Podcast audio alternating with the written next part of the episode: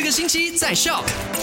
今天是十月二十八号，星期三。Hello，你好，我是 Alina，来跟你 recap 一下昨天的麦快很准呢，跟你聊到的三件你需要知道的事情。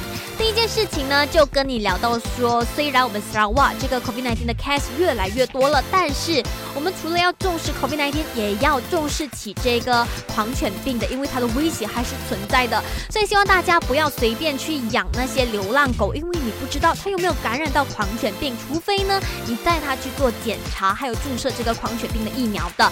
那如果你家里有养狗狗的话，定期每一年带它去注射这个防狂犬病的疫苗哦。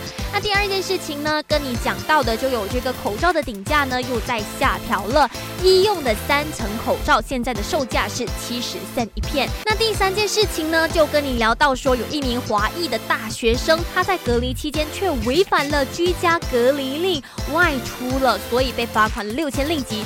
我想说，如果你现在处在居家隔离期间的话，乖乖听话，不要找任何理由或者借口外出，因为这样子是不被原谅的。不要让大家更慌乱了，好吗？乖乖听话啦，多喝点水，照顾好自己。